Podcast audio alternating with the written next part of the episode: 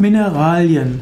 Mineralien sind bestimmte chemische Elemente und chemische Verbindungen, die eine feste Zusammensetzung und eine definierte Struktur haben.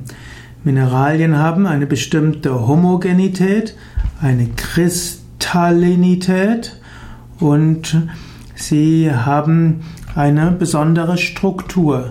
Verschiedene Mineralien werden auch verschiedenen Planeten zugeordnet.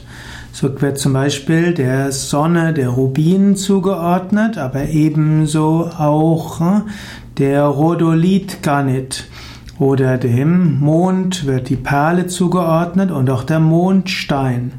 Und so werden verschiedenen indischen, werden verschiedenen Planeten sowohl ein Metall zugeordnet, als auch ein Edelstein, ein Halbedelstein und auch ein Mineral.